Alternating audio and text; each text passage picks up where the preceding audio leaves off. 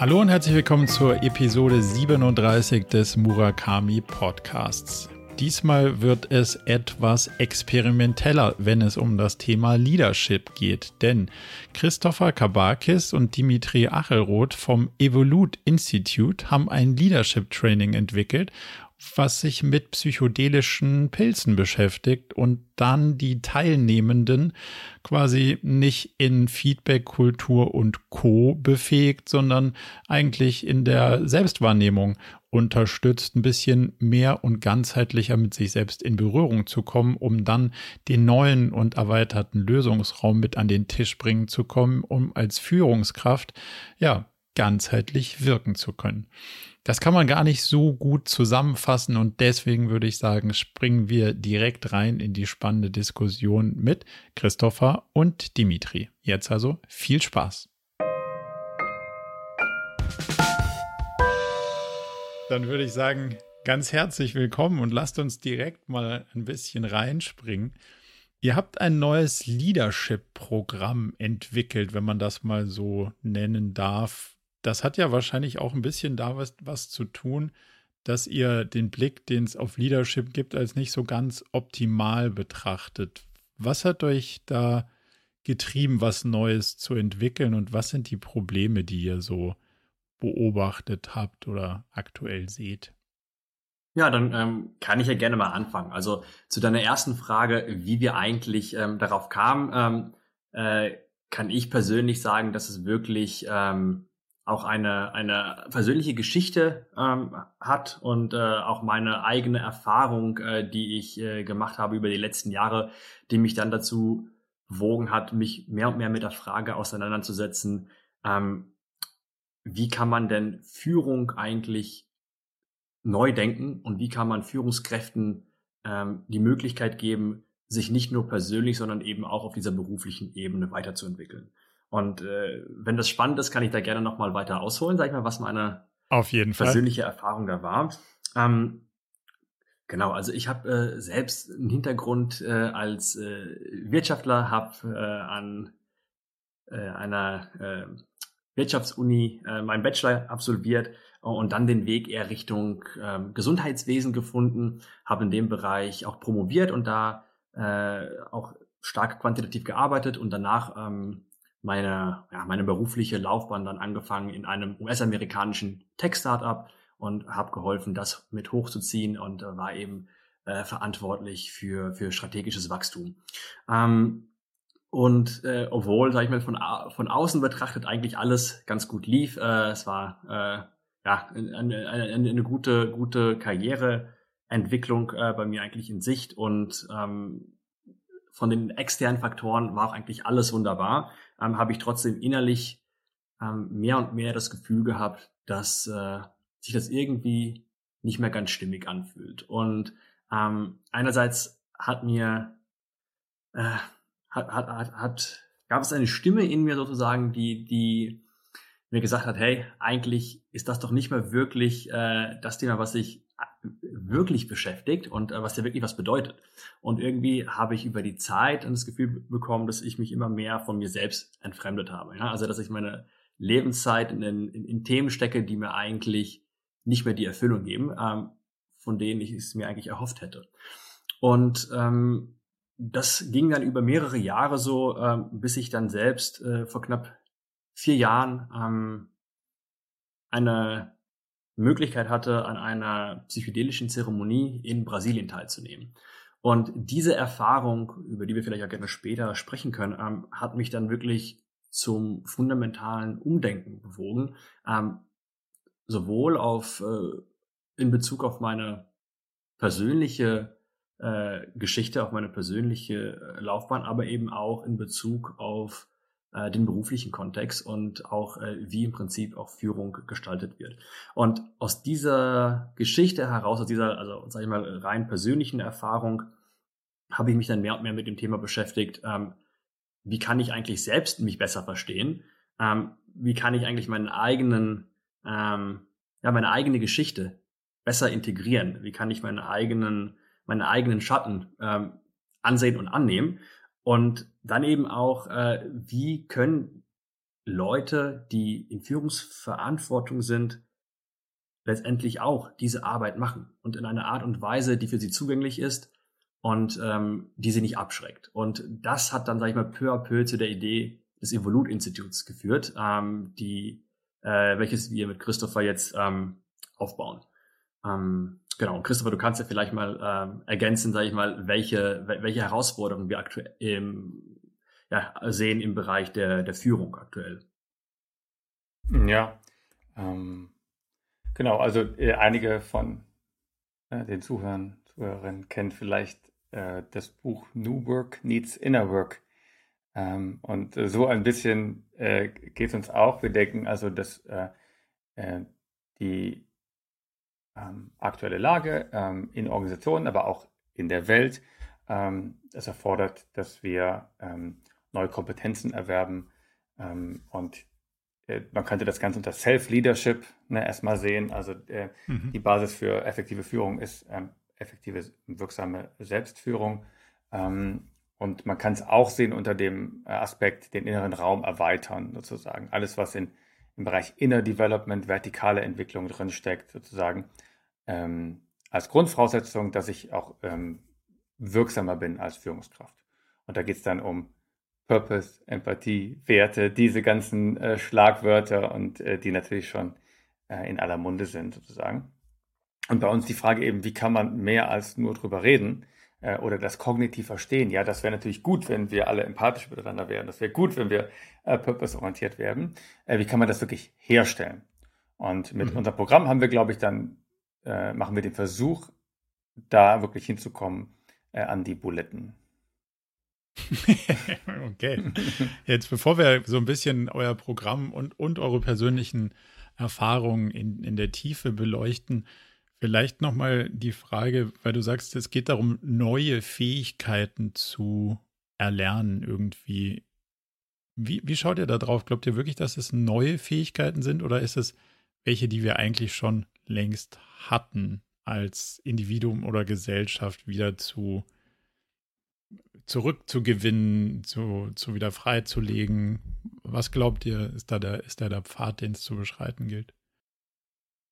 Ja, also ja. Ähm, ich glaube, du, du, du, hast einen guten Punkt genannt. Also äh, ich glaube, einerseits ähm, sind es in der Tat ähm, Fähigkeiten, die weiterentwickelt werden können und wo wir aktuelle Potenziale erweitern können. Ähm, gleichzeitig aber, äh, wie du auch ähm, erkannt hast, geht es, glaube ich, im Kern auch darum, eine erneute Verbindung herzustellen zu, zu einem Raum, der uns eigentlich allen zur Verfügung steht, aber äh, zu dem wir den Zugang ähm, verloren haben. Und äh, das kann verschiedene Gründe haben. Wir haben bestimmte ähm, ja, Überlagerung, sei es durch, äh, durch kulturelle Werte, durch kulturelle Anreize, die, sage ich mal, uns äh, davon abgebracht haben, einen bestimmten ähm, Weg zu gehen oder bestimmte Fähigkeiten zu kultivieren. Ähm, es kann aber auch eben durch äh, persönliche ähm, durch persönliche Habits oder äh, durch bestimmte Denk- und Handlungsmuster entstanden sein, dass wir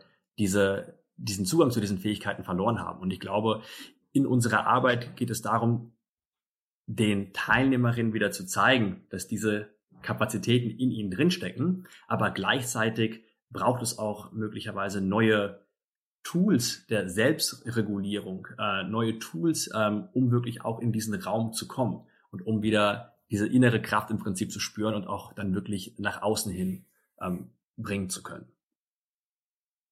Würdet ihr sagen, das steht im Zusammenhang mit dem Thema Emotionen im aktuellen Business-Kontext oder geht es wirklich um, um Fähigkeiten, die es zu erlernen gilt? Ähm, also wenn wir sagen, äh, ich ähm, möchte äh, authentische Kommunikation äh, fördern ähm, in, im Unternehmen zum Beispiel, dann könnte man sagen, das ist ja ein, ein, eine Fähigkeit. Also ich kann sozusagen mhm. äh, authentisch und empathisch kommunizieren. Ähm, und äh, in diesem Sinne sind das dann äh, Fähigkeiten, aber ähm, äh, natürlich, was es braucht, um das zu können, ist sozusagen zum Beispiel einen, einen, einen, ein Alignment, eine Neuausrichtung zwischen Kopf und Herz und, und Körper. Ähm, und ähm, äh, da, da sind wir dann weiß ich nicht, da geht es mehr um Haltung, um Sein, äh, vielleicht auch um Mindset und nicht so sehr um mhm. Fähigkeiten, also Skills. Ich kann jetzt ein Gespräch ja. empathisch führen, so. Also wenn man sonst sich mit Leadership-Entwicklung beschäftigt, dann ist es ja so ganz viel auf Skills ausgelegt. So, also wie du sagst, ich muss, ich muss jetzt äh, anders kommunizieren lernen. Und dann lerne ich, dass ich vorher sage ich was Nettes, dann sage ich das nicht so Nette, dann sage ich wieder was Nettes und dann sind alle happy. So klappt das nur nicht so, die, die gute alte Sandwich-Taktik. Aber das ist ja das Level, auf dem wir uns in vielen Fällen so noch beschäftigen. Also was glaubt ihr, sind so die, sagen wir mal, Schlagworte an Fähigkeiten, die es irgendwie braucht? Kommunikation ist jetzt schon gefallen. Was, was würdet ihr noch sehen, die es braucht? Und dann kommen wir später so ein bisschen dazu, wie ihr das auch versucht zu vermitteln und, und herzustellen. Aber was sind so die großen Buckets, die Überschriften, die über den, über den Themen stehen? Mhm. Ähm, ja, für mich geht es äh, viel um sozusagen Bewusstheit. Ähm, das heißt, ich bin mir selbst ähm, dessen bewusst, was gerade bei mir passiert, was beim anderen passiert und was im Raum passiert sozusagen. Ähm, und ähm, eine feinere Wahrnehmung zu haben im Inneren wie im Äußeren ist sozusagen zentraler Bestandteil, glaube ich, dessen, was, was wir brauchen. Und wie das oft jetzt also diskutiert wird, ist als vertikale Entwicklung und das darauf ziehst du vielleicht auch ab. Also es gibt die horizontale Entwicklung, da packe ich neue Skills rein in ein existierendes Gefäß, in ein Bucket. Also dein Geist ist sozusagen der Bucket und da fülle ich dann neue Sachen rein. Und bei der vertikalen Entwicklung ist ja die Idee, dass wir, oder inneren Entwicklung, äh, dass sich der innere Raum weitet. Und dann ähm, kann ich mehr halten von dem, was da ist. Und was das sein kann, können zum Beispiel widersprüchliche Gefühle sein, ähm, Spannungen zwischen verschiedenen Impulsen oder inneren Anteilen und so weiter. Und das ist sozusagen dann die, ähm, äh, die diese Fähigkeit, äh, die Paradoxien und Widersprüche und Spannung zu halten, ist dann sozusagen eine Voraussetzung dafür, dass ich mit mehr Komplexität und auch Unsicherheit im Äußeren umgehen kann. Und das wäre also eine, ähm, eine Antwort darauf. Neben der Kommunikation und der Präsenz auch so eine Komplexitäts- und ähm, Paradoxie-Haltungsfähigkeit. Wenn jetzt jemand kommt und sagt, ja, das klingt alles super, aber was ist denn jetzt mit Feedback geben? Lerne ich das oder lerne ich das nicht? Wie, wie, wie begeistert ihr so jemanden zu sagen, schau mal, das ist, das ist nur eine Dimension von dem Ding und lass uns mal, lass uns mal ein bisschen ganzheitlich da drauf schauen. Was ist der, was der Dialog, der da stattfinden muss? Hm. Also das Verhalten einer Führungskraft, das nach außen hin messbar ist, ja, und sei es zum Beispiel im Feedbackgespräch ähm, oder sei es, sage ich mal, in, in der täglichen Interaktion, ist letztendlich eine Funktion oder eine Abbildung der inneren Welt dieser Führungskraft. Also die mhm. ganzen Prozesse, die in mir drinnen ablaufen und alle, sage ich mal, Persönlichkeitsanteile, die ich wahrnehmen kann, die ähm, von denen ich weiß, dass die existieren, von denen ich aber eventuell nicht weiß, dass die existieren. Also auch meine, sage ich mal, meine Schattenaspekte oder bestimmte Anteile, die auch nicht, die ich nicht gerne in mir sehe, die spielen natürlich eine große Rolle in dem, ähm, was sich nach außen hin zeigt in meinem Verhalten. Und ähm, um auf deine Frage zurückzukommen, was ist denn nun mit einem Feedbackgespräch, ähm, würde ich sagen, ja, das Feedbackgespräch ist letztendlich eine ähm, eine Art, wie sich wie sich äh, dein Verhalten manifestiert. Aber wenn du wirklich nicht nur an der Spitze quasi des Eisbergs kratzen willst, sondern ähm, die fundamentalen Einflüsse betrachten willst, dann müssen wir eine Ebene tiefer gehen. Dann müssen wir unter das Wasser schauen, ja. Und da hilft es eben nicht mehr auf reine Skills zu schauen, sondern dann müssen wir da rein, mhm. was Christopher eben als diesen inneren Raum beschrieben hat. Und den müssen wir erforschen. Was sind, was, was sind tiefer sitzende ähm, Denkmuster, ähm, Glaubenssätze, ähm, Werte ähm, und grundlegende, sag ich mal, Vorstellungen von dem, wer ich bin, was ich kann und äh, wie die Welt äh, um mich herum funktioniert. Und ich glaube, wenn wir an diesen Themen arbeiten, dann können wir nach außen hin auch wirklich ähm, einen Wandel im Verhalten auch erwirken. Jetzt ist euer Ansatz ja fast, könnte man sagen, revolutionär, zumindest mal bis jetzt selten gesehen, weil er mit psychoaktiven Substanzen verbunden ist. Warum? Also eine Antwort darauf ist, dass ähm, äh, man ähm, unter dem Einfluss von Psychedelika ähm, tiefer gehen kann, als man das sonst könnte und vielleicht auch schneller ähm, an bestimmte Punkte kommen kann, ähm, als es sonst möglich wäre, sozusagen. Es gibt einige Leute, die haben gesagt, äh, das erspart einem zehn Jahre Psychotherapie. Ich weiß nicht, ob das stimmt. Mhm. Andere würden sagen, ich kann natürlich versuchen zu meditieren und mache das zehn Jahre und komme trotzdem nie dahin, wo ich eigentlich hin will. Ähm, und äh, über hochdosierte psychedelische Erfahrungen kann man in bestimmte Räume eben vielleicht zum ersten Mal kommen, im Sinne einer Initiation, und dass ich danach äh, immer wieder dahin zurückkehren kann und auch weiß, wie, äh, dass es diesen Raum gibt und dass ich den sozusagen, dass, es, dass ich Zugriff drauf habe. Also für mich ist das sozusagen, es zeigt dir einen neuen Raum, den du vielleicht noch gar nicht kanntest. Und dann kannst du später durch eine Praxis ähm, oder durch weitere Arbeit da eben ähm, wieder hinkommen und weiter an den Themen arbeiten. Ja, genau. Und äh, wenn ich da noch vielleicht noch kurz ergänzen darf, also ähm, Psychedelika versetzen uns ja letztendlich in einen erweiterten oder veränderten Bewusstseinszustand. Ja? Und ähm, das sehen wir eigentlich sowas wie ein, äh, ein Möglichkeitsfenster, äh, eben in einen Raum zu gelangen, ähm, der vielleicht ansonsten wirklich nur sehr schwer zugänglich ist. Und das liegt oft daran, dass wir ähm, und vor allem, sage ich mal, Menschen, die auch in Führungspositionen tätig sind, ähm, einfach ja einen sehr hochgerüsteten Neokortex sozusagen haben und eben auch sehr stark natürlich auch ähm, rational äh, in der linken Hirnhemisphäre äh, her denken und, und ähm, da einfach auch sehr starke Defensivmechanismen existieren können. Ja, wenn es bestimmte Themen gibt, äh, die mir nicht lieb sind, dann äh, ja kann ich mir natürlich das Ganze so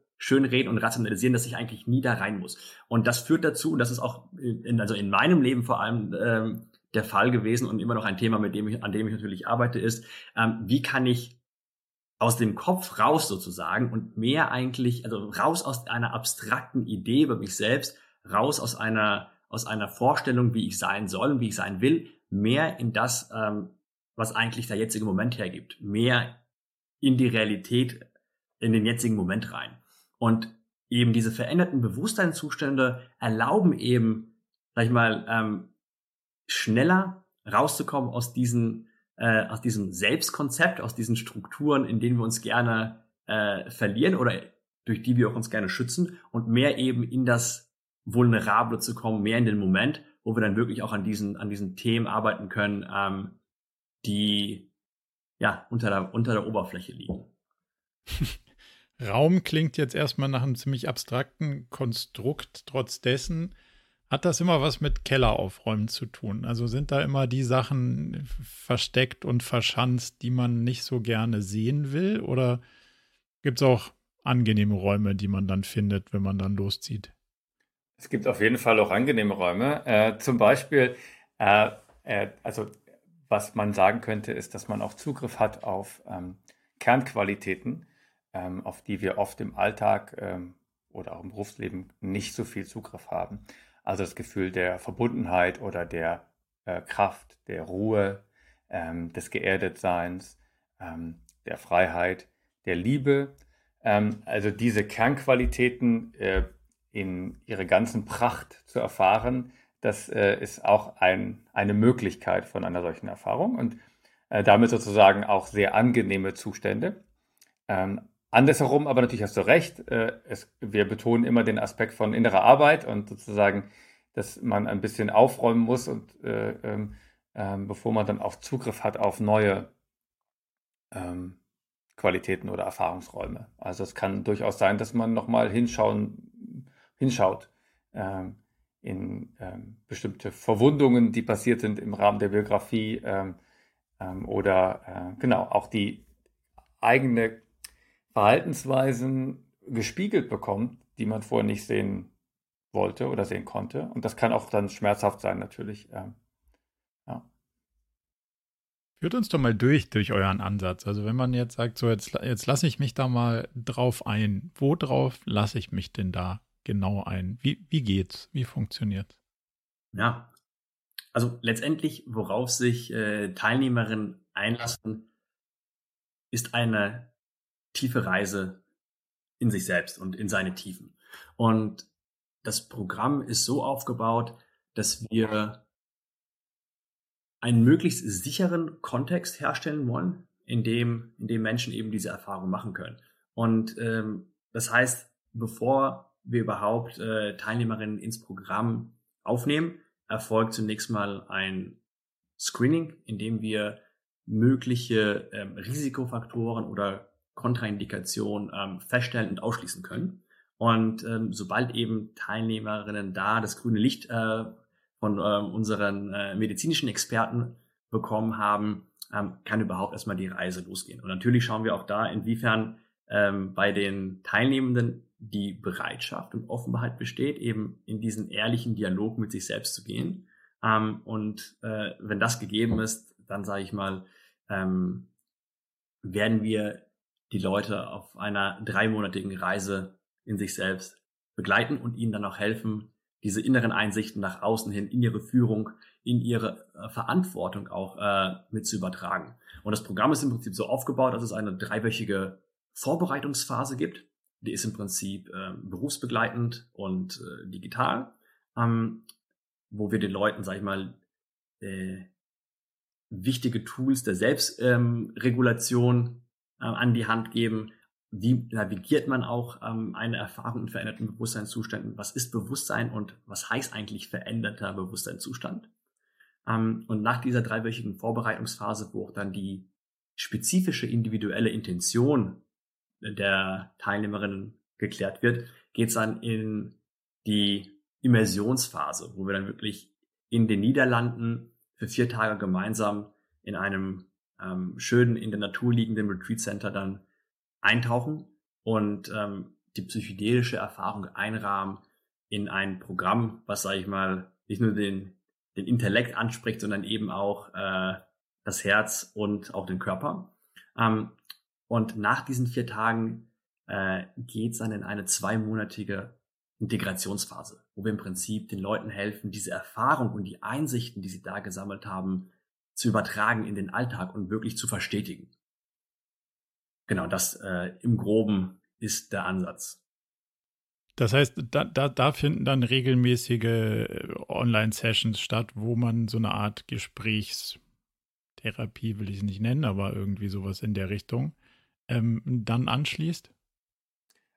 Also es, äh, genau, es gibt Einzelcoaching-Sessions, also jeder Teilnehmer, jede Teilnehmerin wird sehr individuell äh, betreut, sozusagen über vier Einzelcoaching-Sessions über die Zeit hinweg. Und dann gibt es Gruppensessions, ähm, die aber weniger therapeutischen Charakter haben, sondern mehr als Erfahrungsaustausch, äh, gemeinsamer äh, ja, Lernraum äh, darstellen. Vielleicht könnte man sich das als Coaching Circle vorstellen oder so moderierte Sessions sozusagen. Mhm. Genau. Ihr verwendet, wenn ich das richtig verstanden habe, Trüffel in Holland. War, also warum Trüffel, warum Holland, warum keine Pilze und warum kein LSD? ja, das hat mehrere Gründe. Also zunächst mal wollen wir das Programm auf einen sicheren rechtlichen Rahmen stellen. Das heißt, äh, wir wollen mhm. nichts im Untergrund machen, sondern das wirklich legal durchführen. Und deshalb eignen sich psilocybinhaltige Trüffel in Holland, weil dort äh, diese äh, Pilze letztendlich legal ähm, erhältlich sind. Das ist der eine Grund. Ähm, zweitens ist das so, dass psilocybinhaltige Trüffel oder Pilze eben sehr gut erforscht sind. Und wir wissen ähm, relativ viel über äh, das Spektrum potenzieller Nebenwirkungen oder Interaktionen von diesen Substanzen ähm, und auch über das äh, Risiko- und Sicherheitsprofil. Das heißt, da ist eben sehr viel äh, aus der wissenschaftlichen Literatur bekannt und äh, man kann relativ gut einschätzen, ähm, was diese Substanzen letztendlich an, an, an Wirkung produzieren. Von daher äh, spricht auch vieles für Psilocybin. Und der letzte Grund, äh, den ich jetzt äh, sehe in Bezug auf deine Frage, warum zum Beispiel nicht ähm, LSD oder ähm, warum auch nicht Pilze? Also es ist so, dass LSD eine extrem lange Wirkzeit hat, ähm, von neun bis 14 Stunden. Und das, sage ich mal, für sehr viele Menschen einfach ein, ein, zu langer Zeitraum ist. Ja? Und dass der anstrengend ist, ist es auch eben schwierig zu managen. Ähm, und äh, also auch äh, im Sinne der Begleitung ja, ist es natürlich mhm. sehr, mhm. sehr schwierig, die Person über solch eine lange Dauer äh, intensiv betreuen zu können. Von daher eignen sich psilocybinhaltige Trüffel sehr gut, denn sie haben eine, ein, einen Wirkungszeitraum von circa dreieinhalb bis fünf Stunden. Ähm, und das ist im Prinzip für die meisten Menschen auch absolut ausreichend, um ihre tiefe Erfahrung zu sammeln. Und zudem ist LSD auch einfach nicht legal. Habe ich mich nicht mit auseinandergesetzt, ob es da legale Lösungen für gibt oder nicht. So, also was ich darüber gelesen habe, scheint das so die also das scheint die, die große Antwort auf kleine Fragen zu sein oder die, die, kleine Antwort auf große Fragen. Ähm, aber also war, war nur so eine, war nur eine Frage aus Interesse, warum man, warum man dann sozusagen mit, mit niederen ähm, Dosierungen arbeitet. Aber also der, der Teil des begleitet werdens macht natürlich total Sinn. Was ist mit der Dosierung? Weil so ein Trüffel und ein Pilz ist ja ein natürliches Produkt und dann hat der eine mal ein bisschen mehr Regen gesehen als der andere. Sind, sind die gleich potent? Wie gut könnt ihr das einsortieren, dass der, nicht der eine unter der Decke klebt? also, wie zuverlässig ist das Dosierungspotenzial? Ja, also Trüffel sind letztendlich äh, Pilze und daher ein Naturprodukt, ja. Und natürlich kann man äh, dieses Naturprodukt nicht genauso ähm, auf, auf, äh, auf, aufs, aufs, aufs äh, Kleinste genau äh, herstellen, äh, wie jetzt ein im Labor synthetisiertes Molekül. Ja? Äh, nichtsdestotrotz ist das zum Beispiel bei Trüffeln so, ähm, aufgrund ihrer, aufgrund ihrer Form und ihrer Struktur, dass innerhalb äh, eines einer Trüffelknolle sozusagen der Psilocybingehalt ähm, relativ konstant ist. Und das ist bei Pilzen oft nicht so, weil die Pilze haben ja einen Stängel und äh, einen Hut. Und äh, allein da schon gibt es äh, starke Variationen des Psilocybingehalts. Das heißt, im Vergleich zu Pilzen sind Trüffel schon mal auf jeden Fall besser dosierbar. Und dann ist es aber so, dass diese Trüffel, ähm, die werden jetzt nicht im Wald äh, irgendwo äh, letztendlich abgebaut, Ges gesammelt. gesammelt, genau, ähm, sondern letztendlich gibt es in Holland da äh, Trüffelbauern sozusagen, die äh, Jahrzehnte Erfahrung haben in der Kultivierung äh, dieser, dieser Knollen und haben im Prinzip mittlerweile sehr, ähm, ja, sehr potente, aber eben auch äh, in ihrer Wirkung ähm, vorhersagbare Trüffel angezüchtet, die eigentlich äh, sehr gut dosierbar sind und bei denen man eigentlich äh, durch die Erfahrungswerte weiß, welche Wirkung sie produzieren. Ne? Und da kann man eigentlich äh, relativ gut sagen, dass zum Beispiel 10 bis 20 Gramm eine bestimmte Wirkung produzieren und äh, 20 bis 30 eben eine, eine, eine entsprechend stärkere. Aber natürlich hängt es dann am Ende auch ähm, von der reisenden Person ab, sage ich mal, ähm, wie stark dann der individuelle Effekt wahrgenommen wird. Jetzt ist es, jetzt klingt es ja fast zu gut, um wahr zu sein, eine Session und äh, äh dann ist man ein besserer, eine bessere Führungsperson. So. Mhm. Reicht wirklich eine so eine Session aus, um Türen aufzumachen, den Keller aufzuräumen? Oder muss man da dann doch öfter, öfter mal ran, auch mit supporteten ähm, Substanzen? Äh, also, ähm, das Versprechen ist auf keinen Fall, dass eine Session für irgendwas ausreicht, äh, sondern äh, das, äh, äh, sondern ähm, wenn wir in diesem Bild mit dem Haus, mit den vielen Räumen bleiben, dann mache ich die Tür mal auf und kann da reingucken. Aber ich, ich glaube nicht, dass ich jetzt das ganze Haus aufgeräumt kriege äh, in dieser äh, Zeit. Ähm, aber ich habe danach vielleicht ähm, mehr Bewusstheit über bestimmte Themen und kann vielleicht auch, und einige Themen sind auch vielleicht anders verarbeitet. Also ähm, das ist äh, auf jeden Fall die Arbeit, sozusagen kann man sich mehr als äh, Leuchtturmerfahrung vorstellen, als Peak Experience, diese Zeremonie selbst. Und äh, der wichtigere Teil findet eigentlich drumherum statt.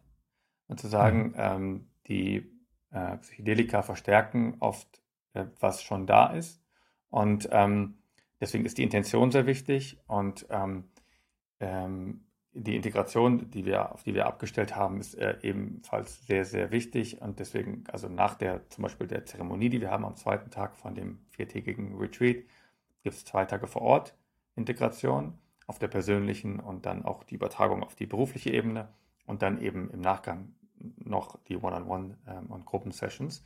Und das ist integraler Bestandteil davon. Also sozusagen, ähm, ähm, es ist nicht, dass eine, ähm, eine einzelne Erfahrung oder eine Substanz irgendwas für einen löst. So, das ist, ne? also das ja. wäre ein falsches Versprechen.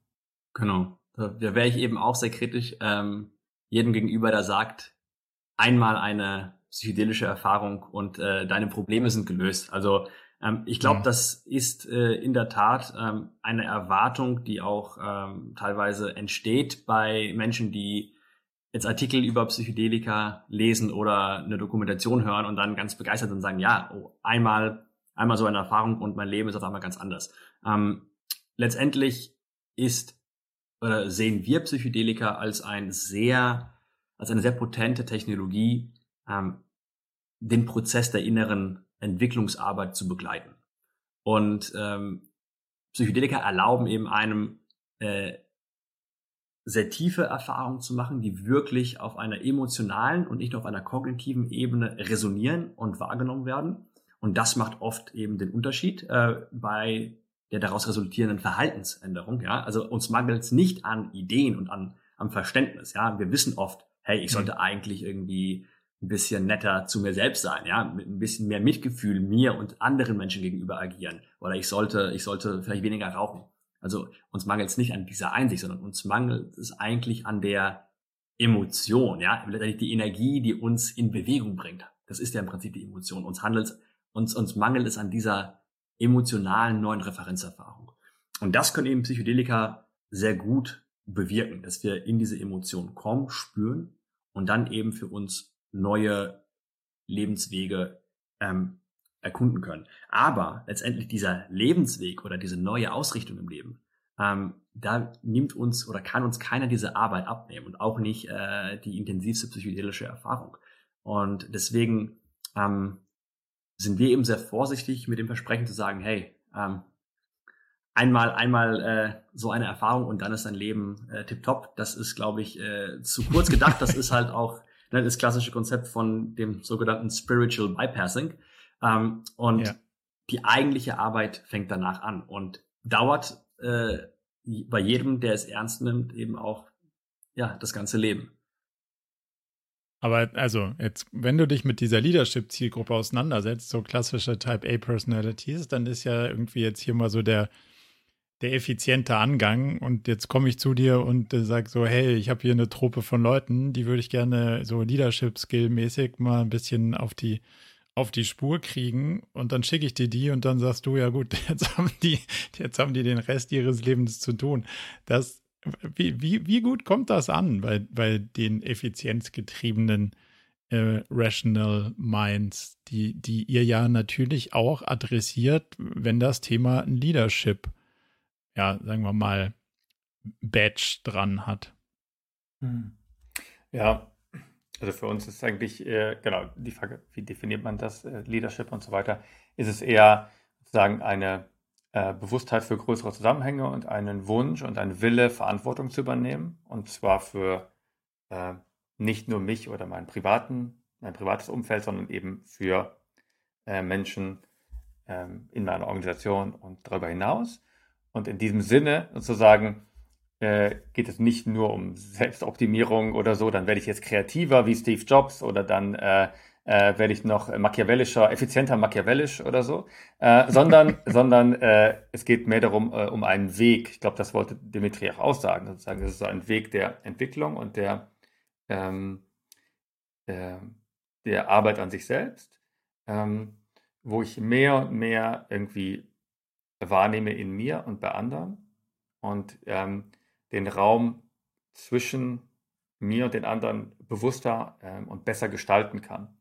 Also ähm, das ist sozusagen, es geht viel um Räume gestalten, um ähm, authentischer im Kontakt sein mit sich und anderen, ähm, mehr Verantwortung zu übernehmen und so weiter. Also sagen, diese Art von ähm, Führungskräfte wollen wir auch haben. Wir wollen nicht die haben, die sich nur ähm, selbst weiter optimieren wollen in einem Red Race und ähm, dabei dazu beitragen, dass die Welt noch schneller und effizienter vor die Hunde geht, mhm. sondern sozusagen äh, aus einem anderen, aus einem anderen Bewusstsein heraus äh, agieren und, und Verantwortung übernehmen. So.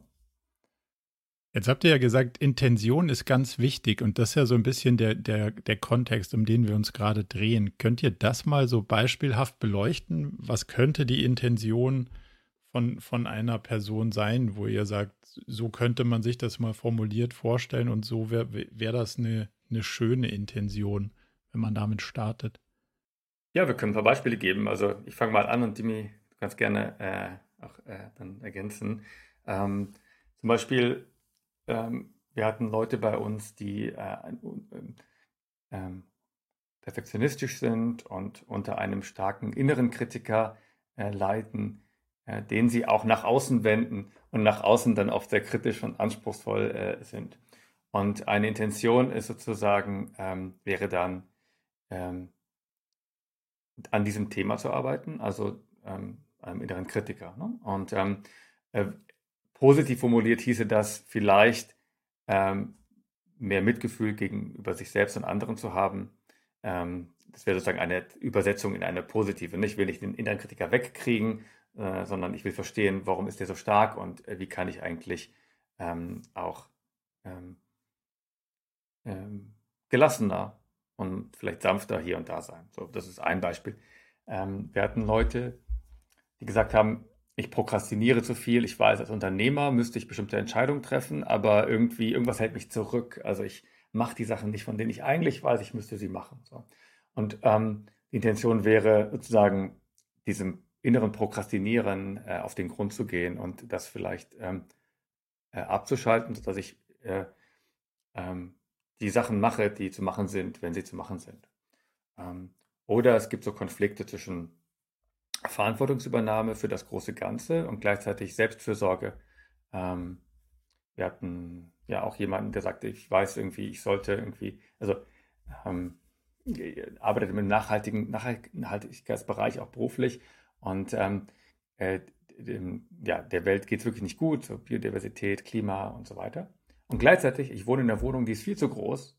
Äh, ich fahre gerne schnelle Autos und fliege in den Urlaub und ähm, irgendwie passt das nicht so ganz äh, zu meinen Ansprüchen, die ich doch habe, dass ich irgendwie zu einem nachhaltigen Wirtschaften beitrage.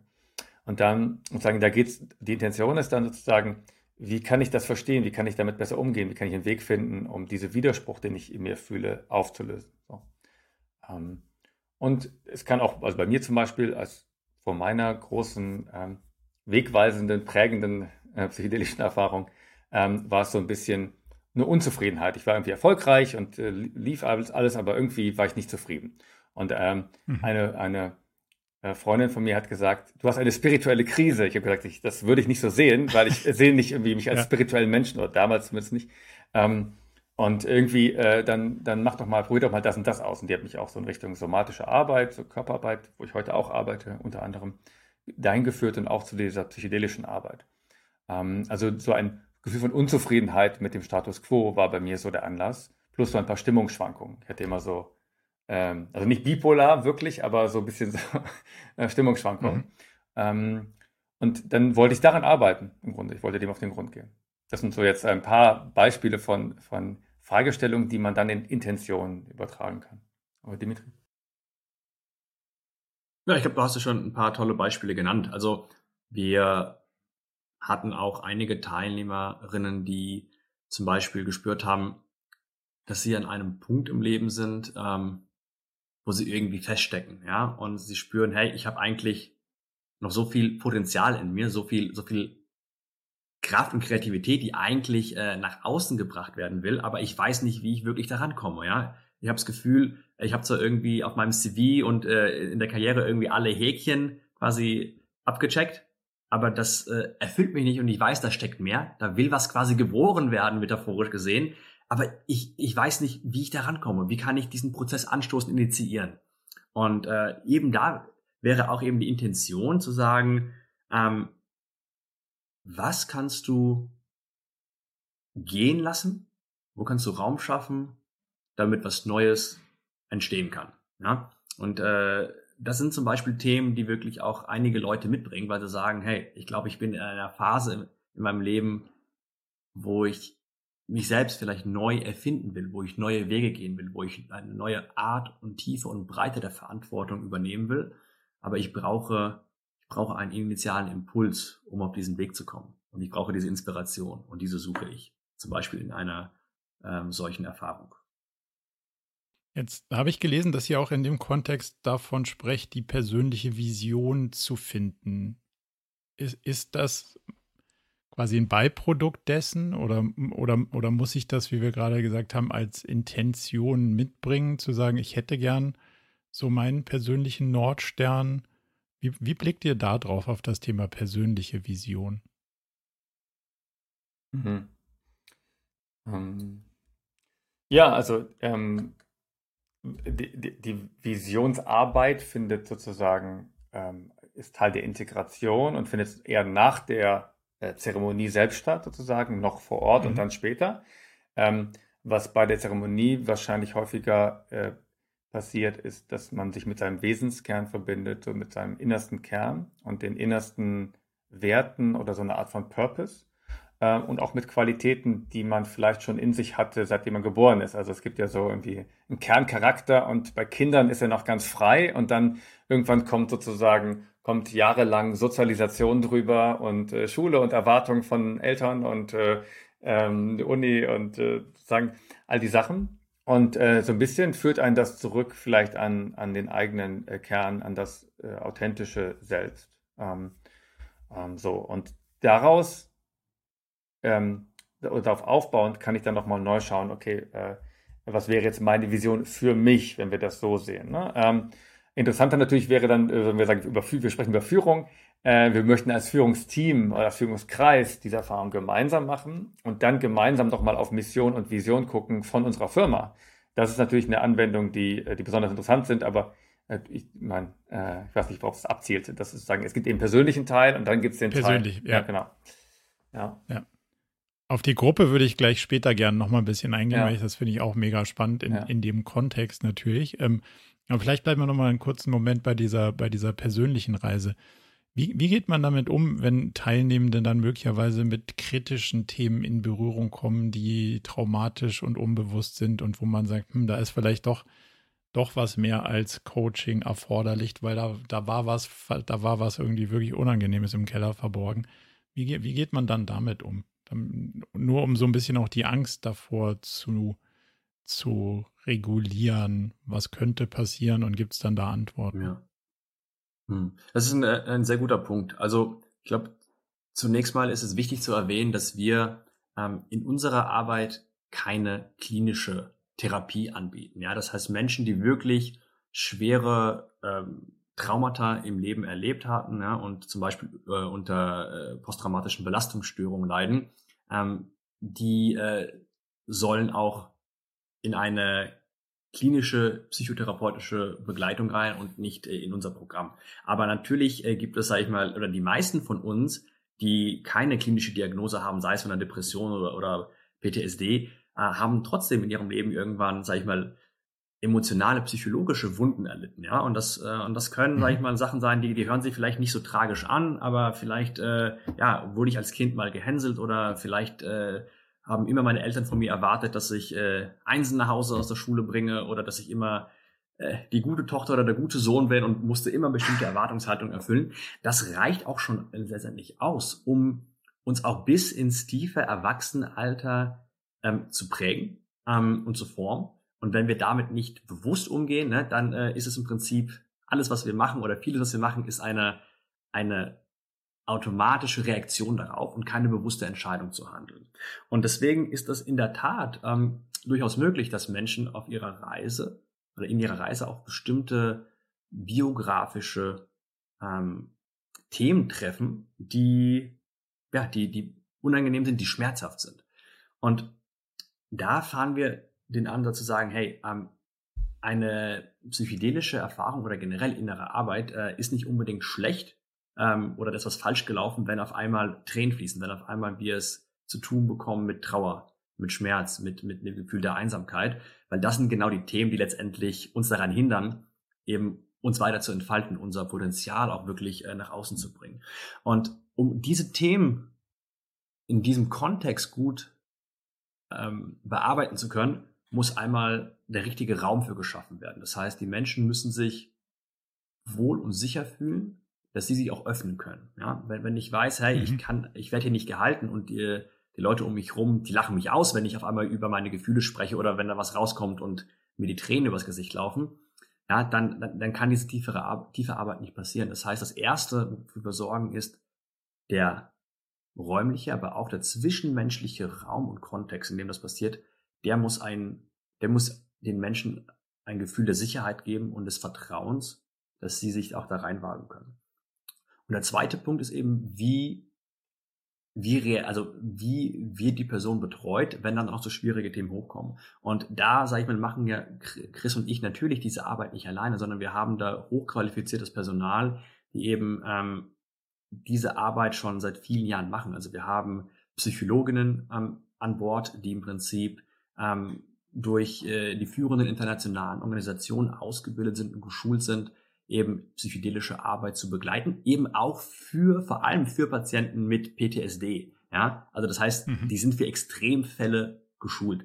Wir haben Ärztinnen an Bord, die im Prinzip auch da sind, um ähm, ja etwaige andere äh, Themen mit äh, zu bearbeiten. Wir haben Menschen, die, sage ich mal, ähm, mit Trauerarbeit sehr vertraut sind und die auch eben sehr viel Erfahrung haben, äh, psychedelische Zeremonien zu halten und zu äh, facilitaten. Also da, sag ich mal, haben wir äh, eine, eine sehr kompetente Gruppe, die auch wirklich Menschen ähm, auffangen kann, wenn, wenn, wenn, wenn sie in dieses, in dieses Gefühl kommen.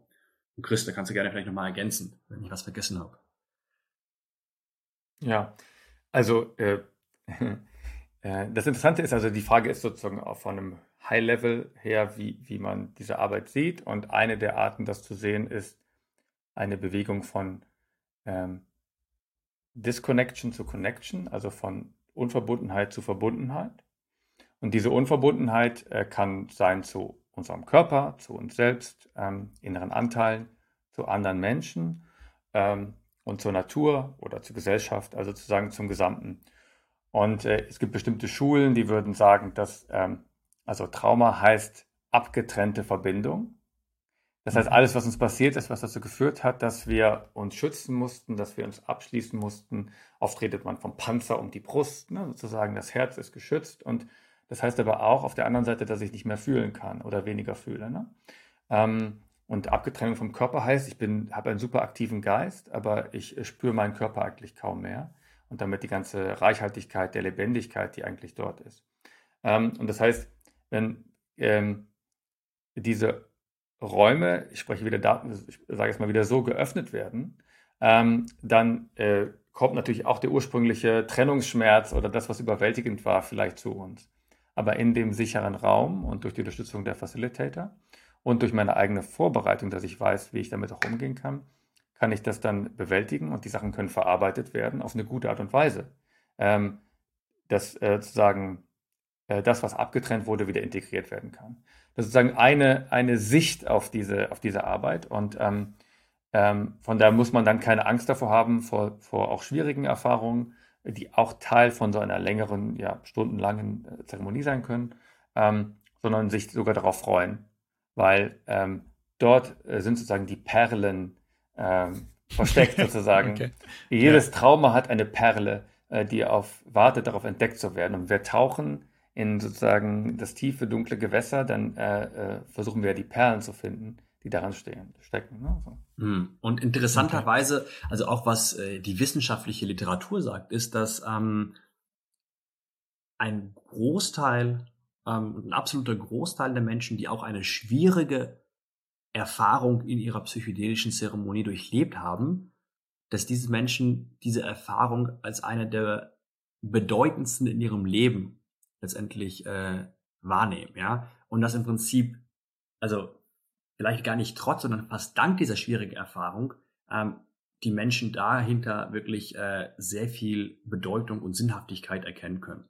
Ähm, und ich glaube eben, äh, dass, dass, dass äh, das lebensbejahende Element auch in so einer psychedelischen Erfahrung ist vielleicht nicht nur, dass man irgendwie auch nur rein, sag ich mal, äh, positive Emotionen äh, sieht, sondern dass man eben auch merkt, hey, ich, ich schaff's auch wirklich durch die dunklen Täler. Ich schaff's auch wirklich auch durch meine, meine eigenen Schatten und kann sie annehmen und muss davor nicht mehr weglaufen, ja. Dass mein innerer mhm. Raum groß genug ist, auch mit diesen äh, dunklen Aspekten meiner Persönlichkeit umzugehen und dass ich mehr bin als, als nur meine Schwächen oder mein, meine Ängste und meine Schatten. Und das ist im, im Prinzip an sich sehr empowering. Ja, aber also kann man auch ein bisschen zumindest mal Respekt vorhaben. Also würde ich, würde ich verstehen. Jetzt habt ihr vorhin gesagt, so das Thema Werte spielt neben dem Thema Vision oder Purpose, wie auch immer man das nennen mag, eine Rolle.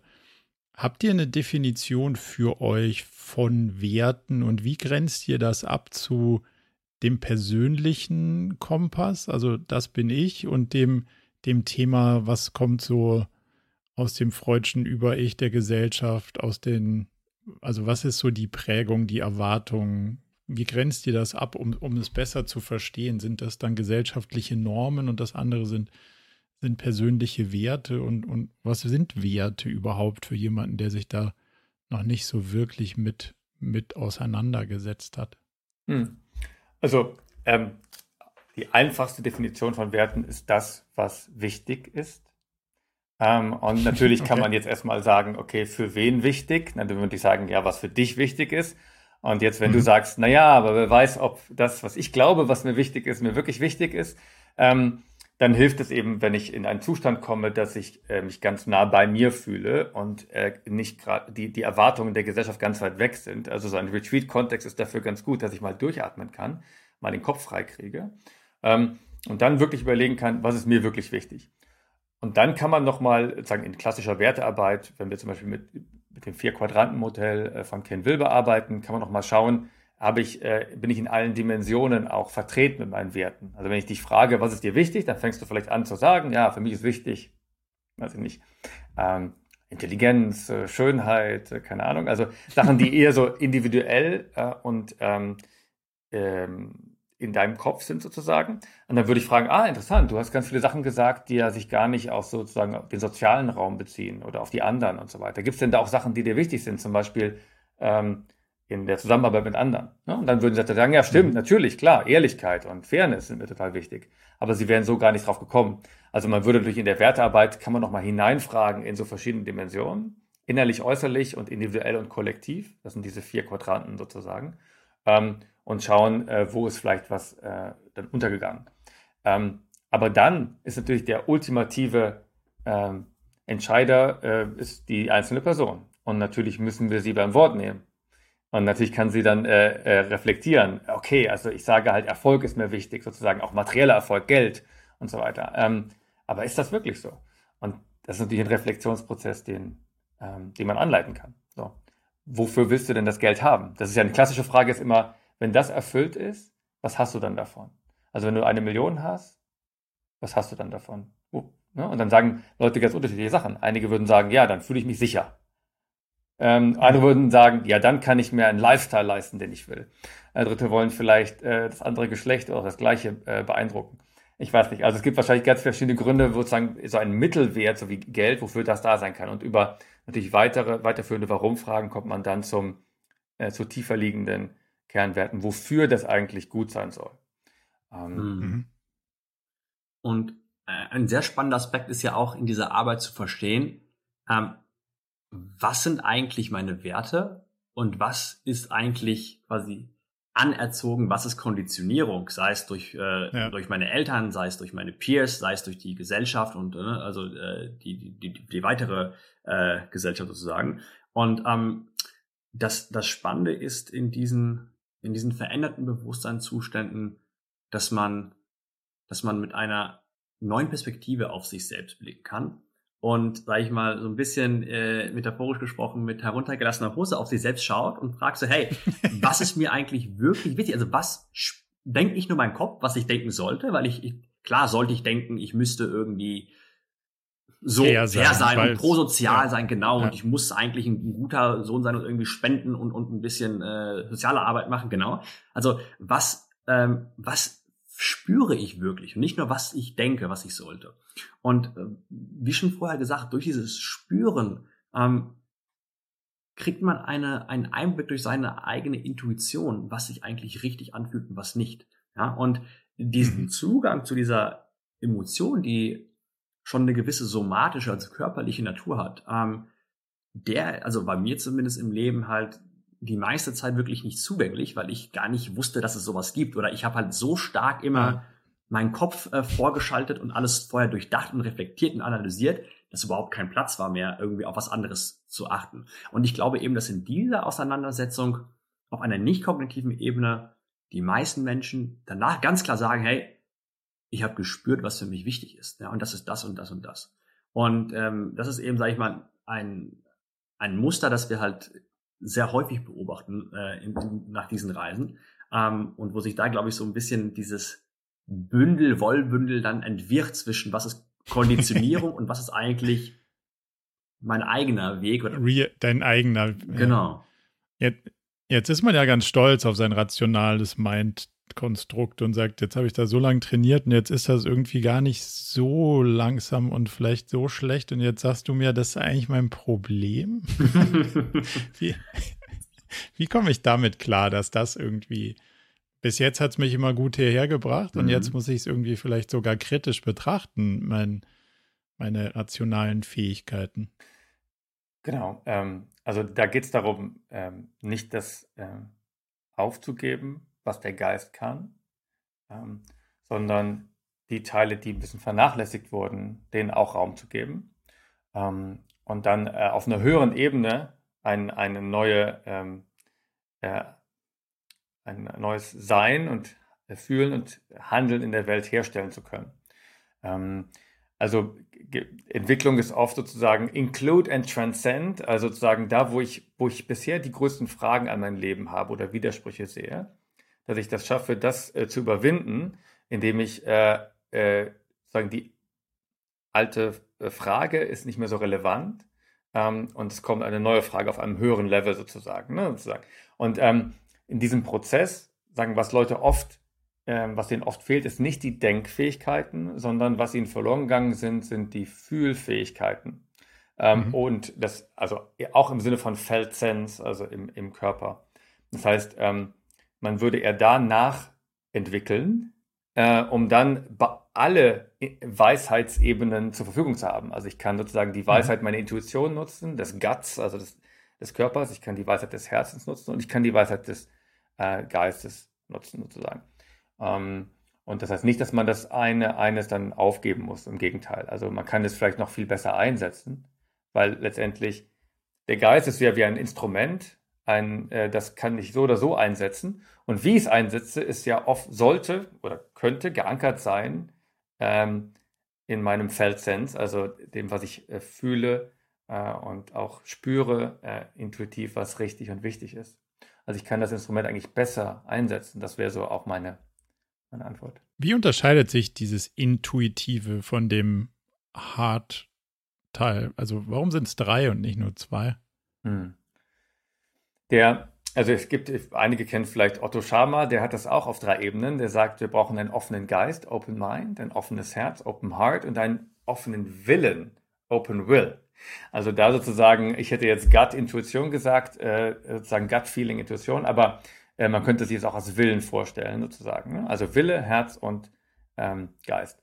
Ähm, der Wille lässt uns sozusagen in die Handlung kommen und die Sachen in der Welt auch wirklich manifestieren. Der Geist hat sozusagen die schönsten Ideen, aber dann äh, äh, fehlt es vielleicht daran, dass ich passiert das nicht. passiert nicht sozusagen und der der Wille sozusagen, ich mache es auch. Das war das Beispiel, was äh, Dimitri eben genannt hat von einer Teilnehmerin, die auch sagte, irgendwie, ich habe so viele Ideen, aber irgendwie kann ich das nicht in die Welt bringen. Wo mangelt es mir denn eigentlich? Und das, was ihr mangelte, war an der Verkörperung. Dass sozusagen sie mit dem Körper ganz in der Welt ist und der Körper macht die Sachen, der verändert die Sachen in der materiellen Realität sozusagen. Ne? Und äh, das war da, wo, wo bei ihr der, äh, der Weg hinführte. Bei anderen ist es eher vielleicht der Herzraum. Die sind super smart und äh, intelligent und können super Perspektivenwechsel machen, aber sind unverbunden mit den Menschen.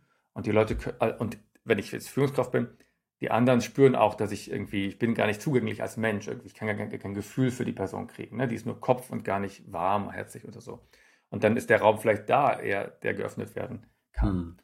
Hm. Ja, genau. Und ähm, ich kann da eben Christo zustimmen, dass es nicht darum geht, sag ich mal, den Intellekt über Bord zu werfen, zu sagen, hey, äh, die letzten äh, 50.000 Jahre der Evolution äh, haben uns eigentlich äh, in einen Irrweg geführt, sondern eigentlich, ja, der Intellekt ist das, was uns als Menschen, als Menschen ausmacht. Aber wir müssen es, sage ich mal, wir müssen wieder lernen, den Verstand und den Geist, unser, unser kognitives Denkvermögen wieder in Harmonie zu bringen mit den anderen Ebenen unserer Intelligenz. Ja? Und oft äh, überschätzen wir auch wirklich, ähm, was wir, was wir alles, sag ich mal, erdenken können, versus was eigentlich äh, unser Körper an Signalen sendet. Ne? Also beispielsweise ähm, wurde in den letzten 10, 15 Jahren ja der dieser Gut-Intelligenz, ne, die Intelligenz des Darmes erforscht.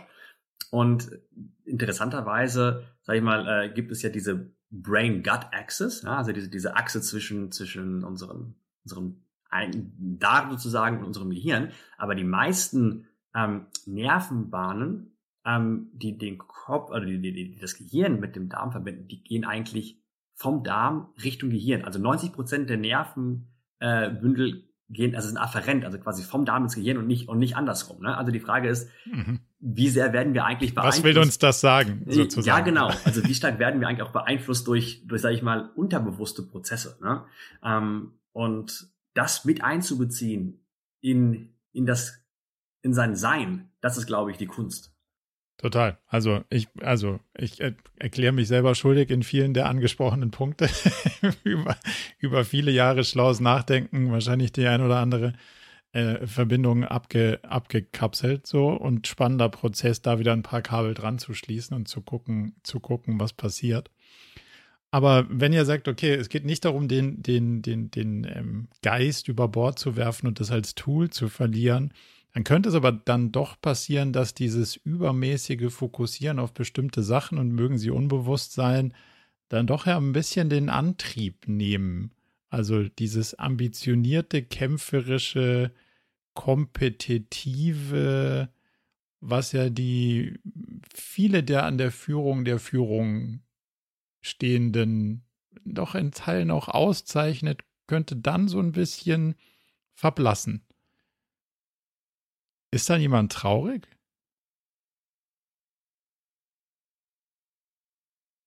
Jetzt habt ihr mir meinen Antrieb geklaut.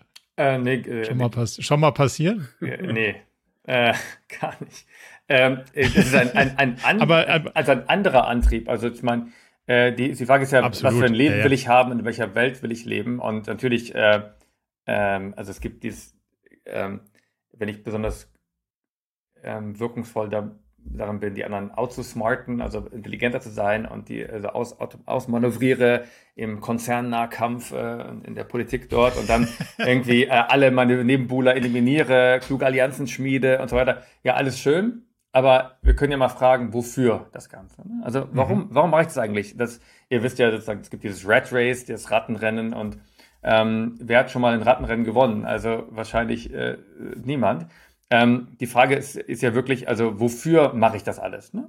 Und ähm, ähm, nicht den falschen, also Götzen hinterherlaufen. Das wäre wahrscheinlich das Wichtige. Also wofür mache ich mhm. das? Das gut sich zu überlegen und eher vom Ende her gedacht ähm, äh, zu sagen. Ähm, und äh, äh, ich kann also dann immer noch sehr motiviert sein äh, für meine Arbeit und für meine Verantwortung übernehmen, was gestalten, was verändern in der Welt, aber eben äh, mit einer gewissen Erdung, mit einem gewissen Bewusstsein für das große Ganze auch und daraus heraus agieren in der Welt und eben nicht mehr aus dem, aus dem Fragmentierten, aus dem Abgeschnitten sein, was oft ist in diesen hyper-competitive Environments, ne, diesen hyperkompetitiven ja, Environments. Ja, ähm, und absolut. Und ich, also ich, ich, ich finde die Frage sehr gut, weil ich glaube, ähm, letztendlich ähm, hast du ja auch ein bisschen, sage ich mal, das Paradigma unserer Zeit ja auch äh, in diesen Worten zusammengefasst. Ne? Ich meine, wir, wir leben in, in einem hyperkompetitiven Kontext, wo im Prinzip, äh, wenn du nicht stark genug bist, halt irgendwie verdrängt wirst vom Markt. Ne? Und äh, wie können wir uns da erlauben, in Anführungszeichen irgendwie mehr mehr Weichheit reinzubringen, ne, werde ich dann nicht mhm. sofort eben eliminiert äh, in, in, in, in, diese, in diesem Kampf. Und ich glaube, ähm, diese Frage, ich glaube, ich kann die aus, aus zwei Perspektiven vielleicht so ein bisschen betrachten. Also die eine ist generell, ähm,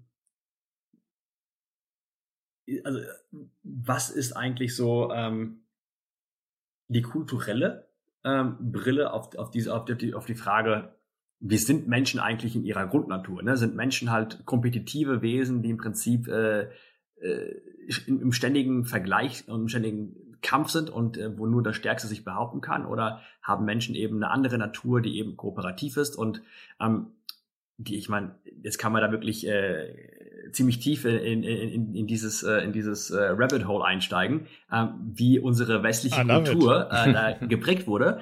Ähm, und das ist wirklich sehr faszinierend, ne? ähm, wie wir über die letzten, wie wir über die letzten, ja, ich glaube 300 Jahre im Westen ein ganz spezifisches ähm, Menschenbild und Bild der Natur letztendlich ähm, geprägt haben von dem wir glauben, dass es die Realität ist, aber eigentlich die neueste Forschung zeigt, Moment mal, da gibt es ganz viele Fragezeichen. Ne? Und ähm, ein Thema ist zum Beispiel, ja, eigentlich kann Fortschritt nur durch, durch Kompetition, also durch, durch, durch Konkurrenz entstehen mhm. und alles andere ist im Prinzip wird, wird durch die Natural Selection aller Darwin eigentlich ausgesiebt. Ne? Da, also da das halte ich für eines der größten Missverständnisse und wahrscheinlich sogar ein recht banales sprachliches Thema. Weil wenn man, wenn man da mal so reintaucht und sagt, was wollte denn dieser Survival of the Fittest Darwin uns eigentlich sagen hm. und wie wird es heute verstanden, dann ist ja die Übersetzung so, und jetzt, wenn man das bei DeepL eingibt, dann, dann kommt da schon auch das Überleben des Stärkeren raus, hm. aber the Fittest ist der am besten angepasste. Hm. Und der arme Fink auf der einen Insel hat den armen Fink auf der anderen Insel nie gesehen. Hm. Es geht gar nicht darum, dass der eine dem anderen die blöde Nuss weggenommen hat, sondern der eine konnte sich besser anpassen und der Schnabel hat zur Nuss gepasst und der andere nicht. Aber diese Kurzgeschichte, es überlebt nur der Stärkere, hat sofort bei allen ausgelöst, ah ja, der eine muss den anderen platt machen, dann kann er die Nuss essen, die übrig bleibt. Vielleicht gibt es genug Nüsse für alle, aber das Problem daran ist, dass das schon mal irgendwie ein großes Missverständnis in, de, in der Überlieferung mhm. ist und der lustige Teil daran ist, dass Darwin selbst sich irgendwie mit 30 als entfremdet wahrgenommen hat. Also der Erfinder dieser Survival of the Fittest Theorie hat selber festgestellt, dann im späteren Alter, dass er zu rational unterwegs war und irgendwie den Zugang zu den schönen mm. Künsten und Co. verloren hat. Und also das ist ein, da kann man durchaus äh, ja was einsteigen in das Thema. Abs absolut. Also ich glaube, äh, den Punkt hast du ja, hast du ja gerade genannt. Ne? Also letztendlich ähm, jetzt nicht um das Überleben des Stärkeren, sondern letztendlich ähm, dessen, der sich am besten an den Kontext anpasst. Und letztendlich Anpassungsfähigkeit heißt ja auch in Harmonie mit der Umwelt zu sein oder die Fähigkeit. Und zu akzeptieren, was ist und nicht dauernd auf den Boden zu stampfen und zu sagen, ich muss jetzt hier die Umwelt ändern, sondern die Umwelt ist, wie sie ist. Ich bin halt nur der kleine Fink und er kann sich jetzt überlegen, ändere ich was oder nicht. Genau. Oder so. zumindest halt können wir halt nur uns, unseren unmittelbaren Kontext halt auch verändern. Uns, genau. Ja, genau. Ähm, genau. Und das ist also eigentlich ja. mal so die eine Sache. Ne? Also unsere kulturelle Brille drauf, was ist eigentlich ähm, die menschliche Natur? Und wenn ich jetzt irgendwie meine Competitive Edge verliere, dann ist doch alles, ne, dann ist es auch ein Schritt zurück. Und wo eigentlich die modernen Wissenschaften, vor allem die Komplexitäts- und Systemwissenschaften sagen, hey, ähm, Leben entsteht eigentlich und entstand auch evolutionär vor allem ähm, auf Basis von Kooperation. Und klar gibt es einen Aspekt der, des Wettbewerbs, aber ähm, der ist eigentlich eingerahmt in einem sehr ähm, komplexen Netz an Interaktion, an, an Verwebungen, ähm, die eigentlich sehr stark miteinander kooperieren, ja. Und wenn wir eben schauen, wo, wohin hat uns eigentlich dieses hyperkompetitive Mindset geführt, ne, dann ähm, müssen wir eigentlich jetzt konstatieren, ja, zu eigentlich sehr vielen Problemen. Es hat uns zwar vielleicht auf materieller Ebene Total. viel Wohnstand beschert, technologisches Wachstum beschert und klar, damit einhergehen auch zum Teil äh, Verbesserung unserer Lebensqualität und Dauer etc. Aber wir haben uns andere Probleme damit geschaffen, ne, wie jetzt die ökologische äh, und äh, Klimakrise, ähm, auf die wir, glaube ich, nicht mehr eine Antwort finden können, wenn wir aus diesem gleichen Mindset denken. Ja, und das ist, sage ich mal, ein Aspekt, aus dem man diese Frage betrachten kann. Ähm, so äh, verliere ich jetzt mein Competitive Edge. Der zweite Angle sozusagen ähm, ist die Frage, aus welchem, also wirklich, was ist meine unterliegende Energie äh, oder meine unterliegende Motivation, aus der ich heraus agiere.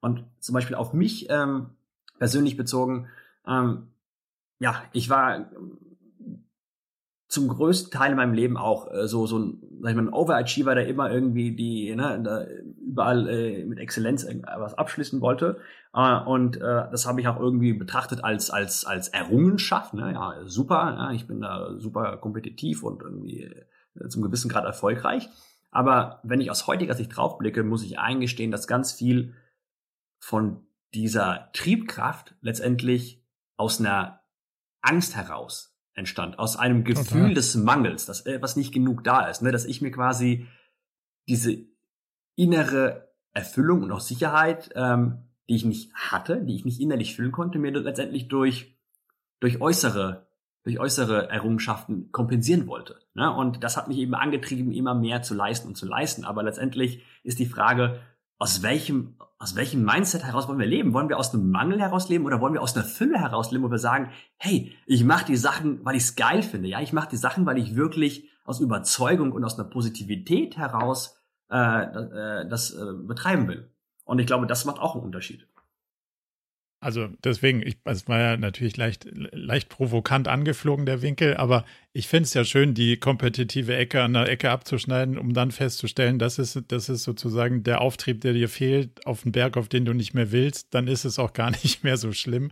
Und dann kann man, wenn man anders drauf blickt, möglicherweise feststellen, dass man eigentlich was ganz anderes wollte, aus ganz anderen Gründen. Das heißt, man gewinnt ja eher, als dass man irgendwie was, was verliert. So schaue ich da zumindest in der Regel drauf. Vielleicht nochmal so den Aspekt, den wir noch beleuchten wollten, das Thema Gruppe. Jetzt äh, haben wir ja, wenn man sich so Leadership anguckt, ist dann Leadership Team. Und jetzt bringe ich die ganze Gruppe mit zu so einem Retreat oder sagt ihr so, nee, nee, nee, das ähm, müssen zwar, also jeder sollte so eine Erfahrung machen, aber nicht alle zusammen. Ja, also es äh, braucht gewisse Voraussetzungen, damit das, glaube ich, Sinn macht. Also es muss schon eine Art von Grundvertrauen natürlich in, in der Gruppe geben. Ähm, und natürlich müssen alle auch äh, Lust haben, so etwas zu machen und auch freiwillig dabei sein. Also das vom Chef verordnete äh, Top-Down top her. Also, Psychedelic Retreat genau, auf Anordnung. Na, genau, naja, das ist nicht das Richtige. Und dort, wo ähm, äh, eine sehr toxische Kultur vorhanden ist, ist es auch keine gute Idee, jetzt gleich damit einzusteigen. Da sind vielleicht andere Maßnahmen sinnvoller vorgelagert. Aber ähm, mhm. wenn, äh, sagen wir mal, wir haben ein, ein Gründerteam oder einen äh, etablierten Führungskreis, äh, wo die Leute schon ein gewisses Grundmaß an, an Vertrauen haben, äh, um dann zu sagen, ey, wir wollen noch eine Ebene tiefer gehen, äh, im sagen Aufbau von Beziehungen zwischen uns, Vertrauen und uns auf einer anderen Ebene nochmal connecten, dann kann das was sein, was, was passen kann. Ähm, und dann äh, kann man in so einem Retreat-Kontext eben äh, Themen auch aufmachen, die eben man, die man sonst nicht so gut aufmachen kann oder auch nicht will. Ähm, und dann ist dafür ein Raum. So. Wir hatten ähm, also einen Gründer, der hat gesagt, ich würde nicht mehr mit irgendjemandem ein Startup gründen, mit dem ich nicht vorher eine psychedelische Reise gemeinsam gemacht habe. Er hatte vorher schlechte Erfahrungen gemacht, hat gesagt, irgendwie, ich hatte mhm. ne, mit Gründer, der dann sich als äh, nicht vertrauenswürdig herausgestellt hat, sozusagen, wo es dann ganz viele Probleme gab, nachher gesagt, ich glaube, wir hätten das vermieden, hätten wir irgendwie uns auf dieser tiefen Ebene einmal getroffen und, und äh, verständigt und ausgetauscht. Und dann würde man sehen, passt es wirklich? Nicht auf der Ebene, ich zeige, ich spiele hier eine Rolle und ich habe eine schöne Maske auf, weil ich will mich möglichst gut darstellen und so und so weiter, sondern wirklich auf einer tiefen menschlichen Beziehungsebene. Und dann daraus heraus eine, eine Firma gründen oder äh, betreiben, das ist dann ein ganz anderer Spirit, ne? So. Aber also nochmal zusammen gründen oder auch niemanden im Leadership-Team einstellen? Zusammen gründen. Also schon die, die, das war die Aussage, oder? Äh, das, oder? Von, von ihm war das, äh, genau, gemeinsam gründen, genau. Ähm, ah, okay, okay. Also nicht, also, wäre auch nicht, spannend. Ich stelle niemanden ein, der nicht, Ach so. äh, ja, das, ja, das, der nicht äh, einmal auf die Reise geht, aber also hätte wahrscheinlich auch seine Argumente für, für oder wieder. Also, wenn ich euch richtig verstehe, sagt ihr, ja, man kann das als Gruppe machen, wenn das auf die richtigen Rahmenbedingungen trifft, also auf die richtige Kultur, auf so ein mhm. psychologisches Sicherheitsumfeld, mhm.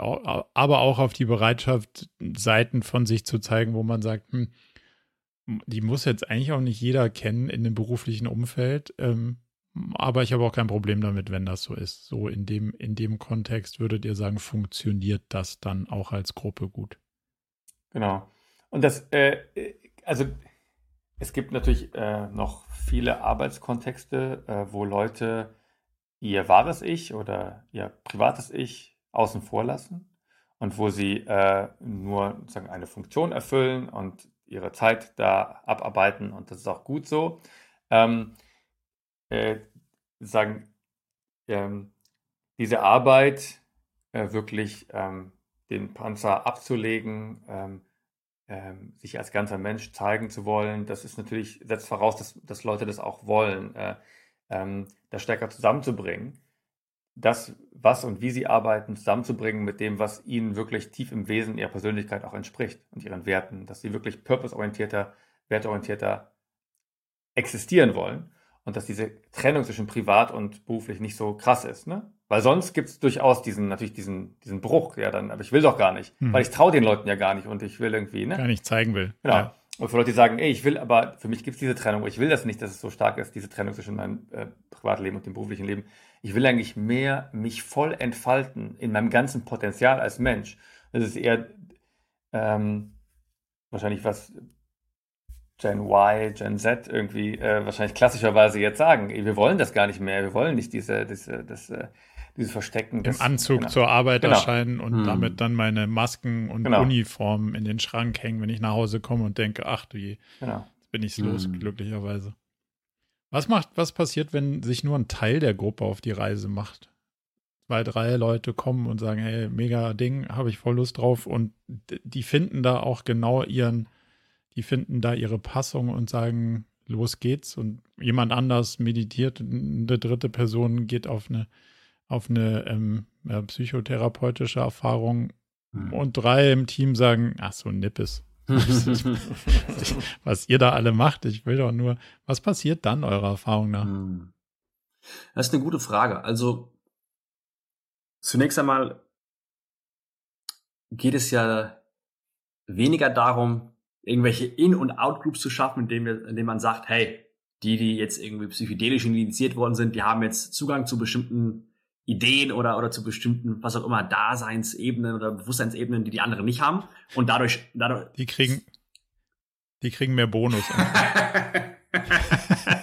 Äh, würde mich dann auch interessieren, wie dann die, die Partizipationsrate aussehen würde in einem Unternehmen. Ja. Aber ähm, genau, und, und ich glaube, äh, es gibt, es gibt durchaus, sage ich mal, äh, vereinzelte Fälle, wo bestimmte Gruppen glauben, hey, wir sind initiiert, wir haben Einsichten, äh, die die restliche Menschheit nicht hat und das macht uns was Besonderem. Ne? Und ich glaube, diesen äh, äh, diesen äh, Elitismus will man, will man natürlich nicht haben. Ich glaube, was man am Ende in dieser, in diesem Kontext kultivieren will, ist ähm, eben die Fähigkeit, sich selbst und auch andere tiefer, granularer ähm, wahrzunehmen.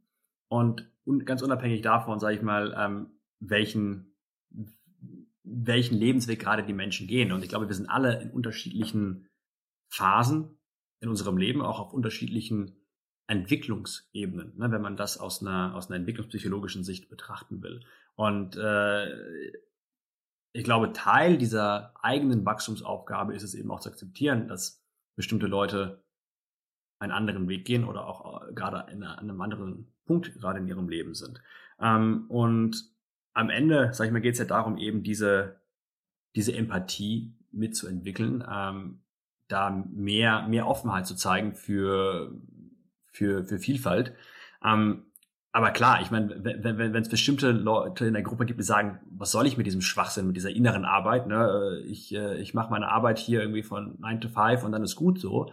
Ähm, klar, dann wird es auf bestimmten Ebenen auch zu, zu, zu, zu Konflikten kommen, weil einfach das, das Mindset ähm, einfach nicht auf, auf, einer, auf einer selben Ebene ist. Ne? Und äh, natürlich ist es dann auch, sage ich mal, äh, Führungsverantwortung äh, mit diesen Konflikten umzugehen und auch äh, so einzurahmen, dass man trotzdem äh, gemeinschaftlich halt an, äh, an, an, an den Unternehmenszielen Visionen weiterarbeiten kann.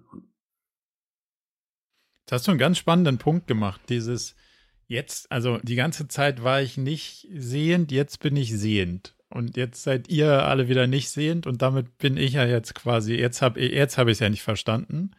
Also, das ist ja wieder eine Erhöhung. Und wie, wie sage ich jetzt, also wie schaffe ich es jetzt, dass ich nicht dann anfange, wieder mit meinem Type A Personality Ding da drauf loszugehen und zu sagen, hey, mein Retreat war krasser als dein Retreat und jetzt müssen wir nochmal eins, eins, also wie schafft man es, dass es nicht das nächste leistungsverbessernde Tool wird? Oder sagt ihr, sehe ich gar keine Gefahr drin? Also, äh, wenn wir jetzt über äh, Mindset-Entwicklung reden oder vertikale Entwicklung, dann bedeutet das ja sozusagen, ich habe Zugang zu ähm, äh, weiteren Räumen und bestimmten Fähigkeiten, ähm, ähm, zum Beispiel Multiperspektivität, ähm, äh, Empathie, äh, Konstruktbewusstsein, also das Selbst als Konstrukt. Ähm, ähm, und das heißt nicht, dass wenn ich das einmal Zugang dazu habe oder in bestimmten Situationen dazu Zugang habe, dass ich das immer habe.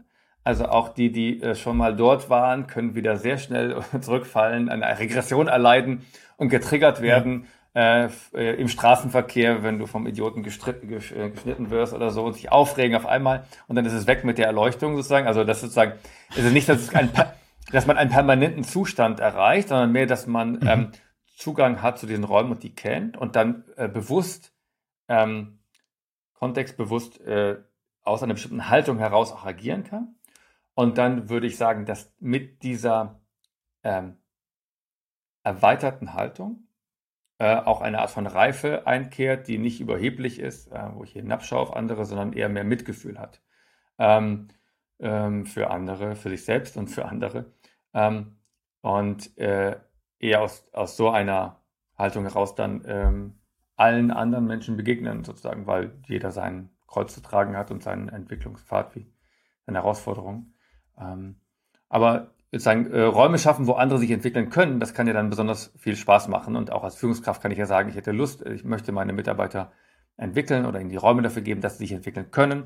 Und natürlich muss es immer auch einen Impuls geben von, von jeder Person. Ich kann die Leute nicht zwingen und sagen, jetzt müssen alle hier, ne, so. Ähm, mhm. so, ähm, ja. Und ich, ähm, meine Beobachtung ist auch, dass viele Menschen, die sich ernsthaft diesem eigenen Weg der emotionalen, psychologischen, spirituellen Entwicklung hingeben, dass die eigentlich mit, mit der Zeit eigentlich sagen, je mehr ich lerne, desto eher sehe ich. Desto weniger verstehe ich. Ganz genau. Desto, weniger verstehe ich eigentlich und desto mehr werden wir uns eigentlich dieser unfassbaren, unbegreifbaren und auch ungreifbaren Komplexität des Lebens bewusst. Ne? Ähm, mhm. Und oft kommt ja diese Hybris, oh, jetzt habe ich alles gesehen, jetzt weiß ich, sage ich mal, äh, vielleicht am Anfang äh, der, der Reise. Ne? Ähm, und vielleicht, äh, sage ich mal, äh, ist das auch, sage ich mal, ein Phänomen, was sich dann wieder legt, äh, indem man einfach ja auch äh, immer wieder aufs Neue vom Leben belehrt wird, dass man eigentlich nicht äh, alles vorhersagen kontrollieren kann ne? und wieder auf die Nase fällt und merkt, oh, Absolut. oh, ich glaube, ich muss noch viel lernen. Und ähm, also ich glaube, äh, in meinem Fall war zum Beispiel die psychedelische Erfahrung, äh, wo, wo mir bewusst wurde, wie wenig ich eigentlich über mich selbst weiß und wie wenig ich eigentlich auch über das Leben weiß. Ne? Und ich war, hatte halt vorher die ganz klare Einstellung, hey, ich bin, ich bin Wissenschaftler, ich habe ich hab fünf Jahre was in der Forschung verbracht. Ich habe mein halbes Leben nur mit Daten gearbeitet. Alles andere, was irgendwie äh, in eine andere Richtung geht, ab, abzweigt von der Rationalität, ist irgendwie Esoterik oder, oder, oder Schwachsinn oder die Wissenschaft ist nicht so weit, um das zu erklären. Und mittlerweile, äh, ja, würde ich sagen, hey, großes Fragezeichen. Ne? Also ähm, ich glaube, äh, ich habe nicht mehr den Anspruch ähm, auf Wahrheit äh, in, in, in meinen Ansichten. Und mhm. ähm, ich glaube, ja, das, das ist vielleicht was, ähm, wo es, glaube ich, äh, vielen so geht. Und es gibt beispielsweise ein schönes, ein schönes Buch ähm, von Jack Cornfield, der ein Buch rausgebracht hat, das heißt äh, auf Deutsch Nach der Erleuchtung Kartoffel schälen und Wäsche waschen. Und auf Englisch heißt das After the Ecstasy, the Laundry. Und das Buch verdeutlicht okay. auf eine sehr schöne, authentische Art und Weise, ähm, wie letztendlich äh, Zen-Master und andere spirituelle Gelehrten, die, sage ich mal, jahrzehntelang im Kloster verbracht haben und wirklich äh, höchste, höchste, sage ich mal, irgendwie spirituelle Zustände erlebt haben, wie die am Ende auch an ganz banalen Sachen verzweifeln und sich die Haare äh, ausreißen, dass, dass irgendwie die Tochter ähm, beim, beim Abendessen denen nicht zuhören will. Ne? Und ich glaube, das zeigt einem, hey, der eigentliche Weg äh, und die eigentliche Reifung, die kommt auch wirklich mit den ganz banalen Sachen im Leben. Ne? Und eben in der Banalität liegt eben auch die Tiefe und die Schönheit. Und wenn wir in diesem Alltäglichen auch ähm, die, die Lehren sehen und daraus ziehen können, ich glaube, dann kommt wahrscheinlich auch auf natürlichem Wege irgendwann auch der Punkt, wo man sagt so, hey, ich glaube, äh, äh, es geht vielleicht gar nicht um stetige Selbstoptimierung und es geht vielleicht auch gar nicht darum, irgendwie Anspruch auf Wahrheit zu haben. Nee, vielleicht geht es nur ums Sein. Hm. Oder bei Führung würden wir sagen, äh, Wirksamkeit durch Bewusstheit. Ähm, okay. Ja. Das ist auch ein, das auch, und in dem Kontext, glaube ich, ein guter, äh, eine, eine gute Zusammenfassung. Zum, zum Abschluss noch eine Frage, auf die bist du gerade schon so ein bisschen eingegangen. Was sind so zwei, drei Bücher, Podcasts, Videos, Talks, wo ihr sagt, haben uns so stark geprägt, begeistert, die muss man gelesen, gehört, gesehen haben. Gibt es da was, was euch, was euch einfällt? Ähm, ich glaube, äh, Dimitri hat schon seinen Jack Confield-Beitrag äh, es gibt noch mehr, ich glaube, es gibt noch, gibt noch mehr. Äh, genau, also eins, äh, wenn man sich für das Thema Psychedelika äh, so interessiert und sich dem ein bisschen annähern möchte, dann finde ich, ist Michael Polans Buch How to Change Your Mind ganz toll. Ähm, das arbeitet so ein bisschen die Geschichte der Psychedelika auf. Ähm, hat auch die Neurowissenschaft drin. Das war für mich persönlich ganz wichtig damals. Ich dachte irgendwie, wenn ich sowas mache, mit 38 habe ich zum ersten Mal Psychedelika genommen, äh, dass irgendwie irgendwie drauf hängen bleiben könnte und dann denke ich, ich bin ein Tetrapack und so. Und hatte Angst davor, irgendwie vor solchen Sachen, vor diesen Horror-Stories. Und nachdem ich das ja. Buch gelesen hatte, war ich ja, ah, okay, das ist eigentlich das ist weder toxisch noch irgendwie gefährlich wirklich, außer wenn du halt, also es gibt so bestimmte Vorveranlagungen, dafür muss man screenen, mhm. das hat Dimitri ja gesagt. Das heißt, da irgendwie äh, die Neurowissenschaft, die Fallstudien, die Geschichte äh, und so weiter der Psychedelika nochmal anders und neu verstehen, auch viel Selbsterfahrung in dem Buch. Äh, das ist ein tolles, eine tolle Referenz für die, die sich dem Thema so nähern wollen. Gibt es auch als Netflix-Serie mittlerweile verfilmt. Ich finde sie ein bisschen unkritisch in Teilen. Also da, da ist vieles, was die Psychotherapie schon seit Jahren weiß, hat er leider irgendwie so ein bisschen ausgeblendet. Der ist ja, ich schätze den viel, also sehr, der kommt allerdings ja so aus einer, also vorher hat er sich ja extrem viel mit Ernährung beschäftigt. Mhm. Plötzlich ist er in dem, ich finde, da fehlen ein paar Aspekte, die man durchaus hätte noch mitbeleuchten dürfen, damit es ein ausgewogeneres Bild gibt. Aber als, als Einstieg auf jeden Fall. Nur nicht dann direkt irgendwie losrennen und das, ja, es, es hat durchaus ein sehr, ich finde gerade diese Netflix-Variante hat einen durchaus sehr, äh, ja, schon, schon sehr, ja, nicht ausgewogenen Teil, lass mal so sagen. Aber also das stimmt. mag, mag ich, ich, auf jeden Fall. Finde das Buch ist noch besser als die Netflix-Serie. Ja, genau. Ja. Ähm, und ja, Nahrung, also meine Pilze sind ja auch Nahrung, also er ist sozusagen bei Nahrungsmitteln geblieben, nur dass die jetzt sozusagen äh, psychoaktiver geworden sind über die Zeit. Auf jeden Fall. Ähm, ja, ähm, ja ähm, es, es, es, gibt, es gibt eine Reihe an Büchern, äh, die wir empfehlen würden. Hau raus. ich, ich glaube, wir, wir, können auch gerne nochmal eine, eine, eine vollständigere Liste auch dann mit dir teilen im Nachgang, aber sehr gerne, ähm, ja. Ein Buch, was jetzt, sag ich mal, äh, eigentlich gar nichts mit Psychedelika zu tun hat, aber was nochmal auf das Thema eingeht, ähm, die also Schnittmenge zwischen modernen Wissenschaften und äh, traditionellen Weisheiten und auch wie wir quasi mhm. ähm, den Weg aus unseren gesellschaftlichen Krisen nach vorne finden können, ähm, ist äh, von Jeremy Lent. Das heißt äh, The Web of Meaning, ähm, also Integrating Science and Traditional Wisdom to Find Our Place in the Universe. Das ist ein sehr ähm, spannendes, umfassendes Buch, was im Prinzip auch ähm, in der Tiefe beleuchtet, was äh, sind eigentlich verankerte kulturelle ähm, Ansichten, für die wir eigentlich fast betriebsblind geworden sind, die aber ganz stark unsere individuelle und kollektive Realität prägen. Und aus diesem Erkenntnis herauszusehen, hey, es gibt eigentlich überhaupt keinen ähm, evolutionären Determinismus, der uns sagt, das ist die menschliche Natur, so wie sie ist, und da, deswegen ist alles, was jetzt passiert, eigentlich äh, Resultat dessen, sondern vielmehr zu sehen, hey, äh, die Welt, in der wir leben, ist auch ein Produkt unserer unserer Mindsets, unserer Weltbilder, die wir kreiert haben. Und diese Weltbilder können wir ändern. Und darin liegt eben auch die Kraft und die Hoffnung halt auch in der Zukunft neue, äh, lebensbejahendere Systeme zu kreieren. Ähm, also man sagen wir mehr der Transfer auch nach außen ins Leadership hinein, ähm, was aber auch nicht viel jetzt in dem Sinne konkret mit Psychedelika zu tun hat. Ja, aber also das, das Ändern der Weltbilder scheint durchaus eines der relevanten Erfordernisse zu sein, Absolut. dass wir und, einige der Kurven, Kurven noch genau. kriegen, die wir kriegen Und das müssen. Ändern der Weltbilder, das ist das eigene, also diese Arbeit lässt sich eben gut über Psychedelika mit begleiten, weil es uns erlaubt, ja. eine neue Perspektive auf unsere Weltbilder zu nehmen. Einmal raus aus der Matrix, genau.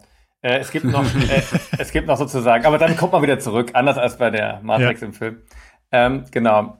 Die, ähm, und die Matrix ist die sozusagen des eigenen Denken, Fühlens und Handelns, die man sonst so schwer sehen kann und beobachten kann. Ne? Also man kann, man sieht ja mit seinen Augen und durch seine Augen, aber man kann seine Augen nicht sehen. Und äh, sozusagen von außen ein Gefühl für sein Bewusstsein zu kriegen und wie das normalerweise funktioniert und was auch die limitierenden Elemente davon sind, dafür eignet sich diese Erfahrung sehr, sehr gut. Ähm, und da wir so viel über Mindsets reden und Haltung, das Buch Mindset Matters ähm, Haltung entscheidet auf Deutsch. Haltung entscheidet oder Mindset Matters äh, von Martin Permatier ist ganz toll.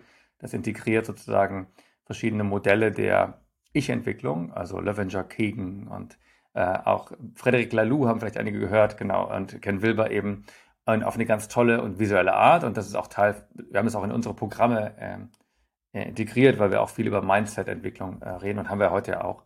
Äh, das ist auf jeden Fall auch ein tolles äh, Buch. Das sind ähm, näher an der Businesswelt auch ist, an der Organisationswelt.